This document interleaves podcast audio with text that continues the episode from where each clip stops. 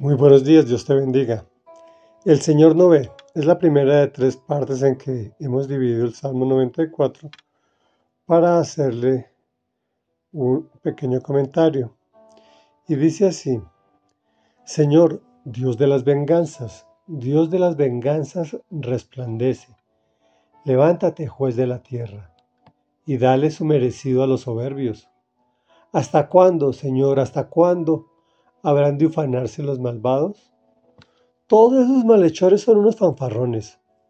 A borbotones escupen su arrogancia. A tu pueblo, Señor, lo pisotean, oprimen tu herencia.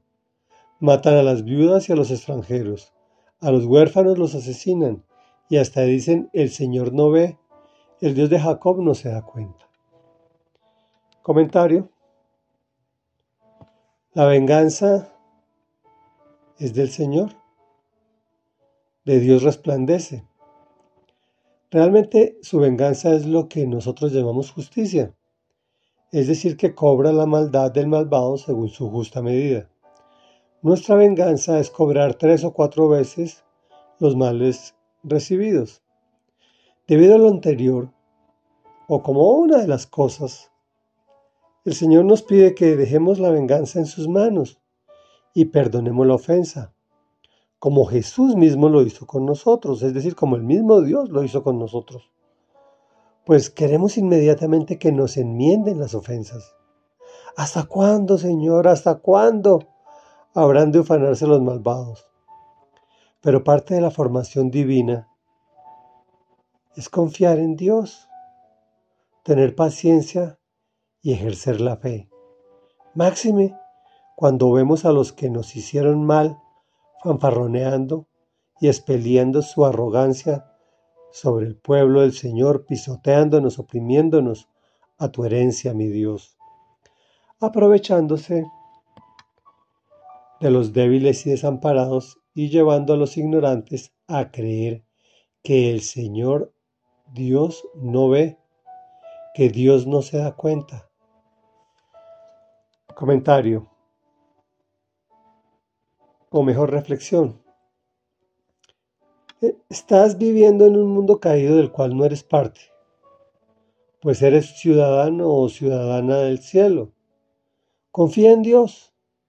Entrégale tus amigos y enemigos para que sea Él, en el tiempo que Él estime, hacer lo que Él crea que debe hacer, no lo que tú quieres que se haga. Oremos. Padre de la Gloria, venimos ante tu presencia reconociendo que tú sí ves, que sobre todo ves nuestros pecados y nuestra maldad, pero nos perdonas. Y al perdonarnos nos conviertes en justos y al ser justos o justificados por ti, nos vuelves tus hijos. Y como un Padre amoroso, vengas eh, las, las maldades que han hecho tus hijos. Por eso tú resplandeces, te levantas y juzgas con justicia, dándoles su merecido a los soberbios, a los malvados que nos han hecho daño.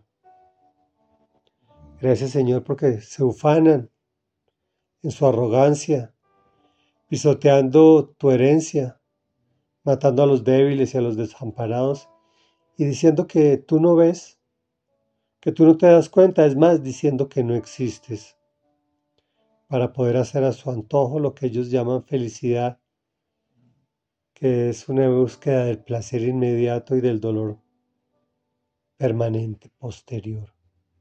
Por eso venimos a ti en el nombre de Jesús para decirte, Señor, que tú seas nuestra venganza, resplandece en nuestras vidas y ten misericordia de nosotros.